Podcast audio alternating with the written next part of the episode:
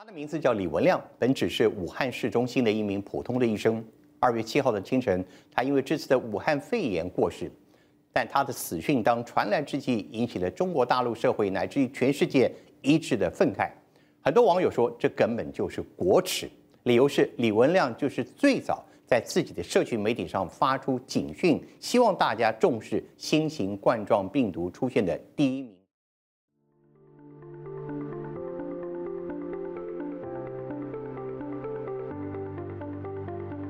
欢迎来到四零四档案馆，在这里，我们一起穿越中国数字高墙。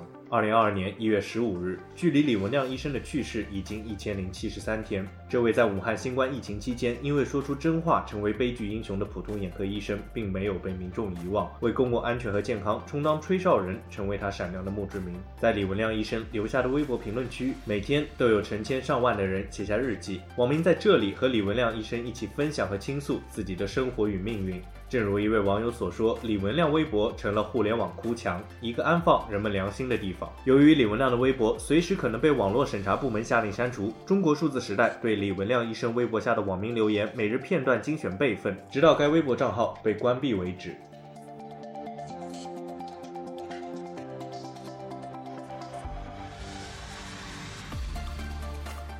今年将至，中国的百姓却因为仓促的政策变动而备受煎熬。名为孔文涛一九八七零六的网友说道：“李医生，来看看你，大家日子过得不容易，希望你能保佑我们尽快走出这场迷雾。”怀念你，名为彭晓彤同学的网友说道：“李医生虽然阳过、阳康了，但突然觉得这个时代变了，到处充满焦虑，充满压力，越来越难。现在还得了慢性支气管炎，我们的孩子以后的时代希望不要太难啊。”名为微微和向日葵的网友说道：“老李觉得人生没有什么盼头，这疫情究竟害了多少人？我们究竟要怎么办？”名为花谢花开一场梦的网友说道：“新冠康复后，心脏总是隐隐不舒服，中年这个年纪不敢休。”休息太久，不敢生病，生活吧，应该不要那么多抱怨。可是太多不容易，都不敢说累。名为南京薄荷糖的网友说道：“新冠以泪乙管了，这三年发生了很多事，民众也在慢慢的醒悟。你的提醒一直在人民心里。”名为顾贝莉莉的网友说道：“今天我的妈妈没了，新冠并发肺炎，最后心衰死亡。三年了，我们还是什么都没能做到，只能等着病毒自然变异，放过我们。代价是那些老人和体质虚弱的病人。”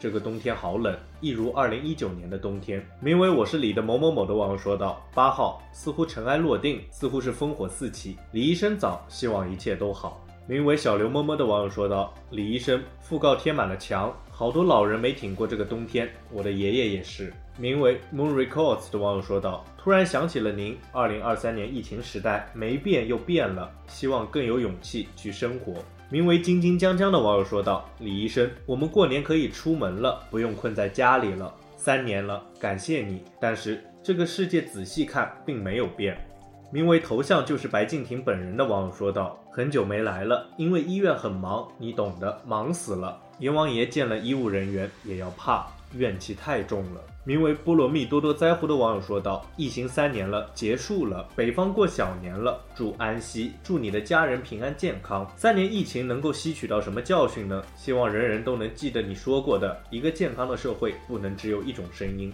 名为理想的虫的网友说道：“那几个训诫你的人还好吗？”名为福慧双修 Peter 的网友说道：“李医生，明天小年，很怀念你这个吹哨人，希望今后的日子人们都能说真话，敢说真话，而不被训诫。”名为 Vegan 的网友说道：“忽报人间曾伏虎，九州处处有阳康。”名为 Misakis 网友说道：“三年前抢菜抢二十五块钱一个的口罩，三年后抢药，各种药和血氧仪。”